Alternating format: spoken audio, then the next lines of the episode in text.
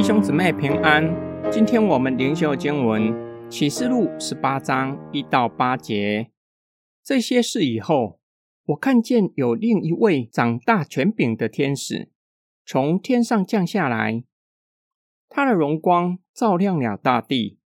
他用强而有力的声音呼喊说：“请倒了，大巴比伦，请倒了，成了鬼魔的住处，各样污秽的监狱。”一切污秽可憎之雀鸟的牢笼，因为各国都喝他淫乱烈怒的酒醉了。地上的君王与他行淫，世上的商人因他奢华挥霍就发了财。我听见另一个声音从天上来说：“出来吧，我的子民，要从那层出来，免得在他的罪上有份。”受他所受的灾难，因为他的罪恶滔天，神已经想起他的不义来。他怎样待人，你们也要怎样待他，照着他所做的，加倍报应他。用他调酒的杯，加倍调给他。他怎样炫耀自己，怎样奢华挥霍，你们也要怎样给他痛苦悲哀，因为他心里常常说。我坐着做女王，我不是寡妇，绝不会看见悲哀。因此，在一日之内，他的灾难必然来到，就是死亡、悲哀和饥荒。他还要在火中被烧掉，因为审判他的主神是大有能力的。约翰看见一位长大权柄的天使从天而降，他的荣光照耀大地。并且宣告大巴比伦倾倒的信息。约翰使用三重重复的方式，强调大巴比伦所象征的罗马必然倾倒，成为完全荒凉的城市，成为鬼城，各种不洁动物的居所。天使说明必然倒塌的原因，因为他使用经济结盟手段，引诱列国的君王和百姓，使他们远离上帝。约翰又听见另一个声音，呼吁凡属神的人要从城里出来，免得在他的罪上有份，承受他的审判。因为他的罪恶滔天，达到上帝那里，神已经想起他的不义来。意思并不是上帝忘记，突然想起，而是表达上帝的宽容、忍耐，等候罪恶满盈的时刻已经来到了。必定照着神的公义审判他。第六节表达神的审判是公义的。大巴比伦所受的审判乃是罪有应得的，与他所犯的罪相等。大巴比伦受审判第二个罪状：骄傲，倚靠自己，自以为是列王的情妇，不会成为寡妇，不会发生悲哀的事。神却宣告，在一日之内，审判的灾难必临到。而且连续三个灾难，就是死亡、悲哀和饥荒。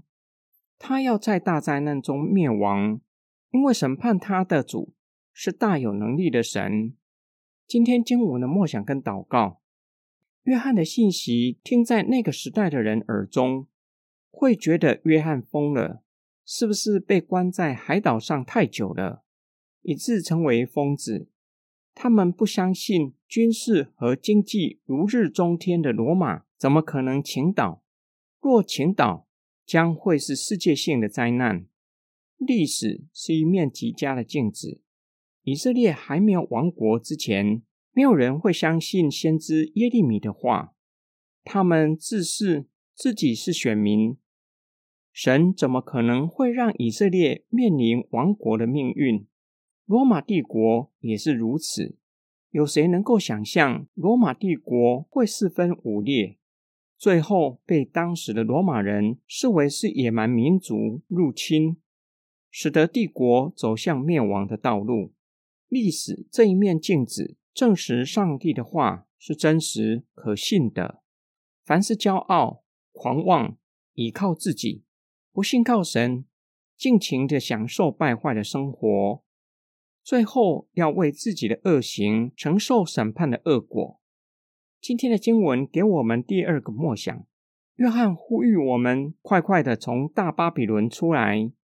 保罗也疾呼：你们和不信的人不可同负一恶，义和不法有什么相同呢？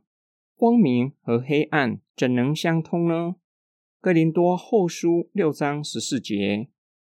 若是回顾旧约的历史，神不断呼吁所拣选的人离开，呼吁亚伯拉罕离开本地本族本家。乌尔和哈兰是异教兴盛的城市，神也差派天使大声疾呼，要罗德快快离开索多玛，那是道德败坏、淫乱的城市。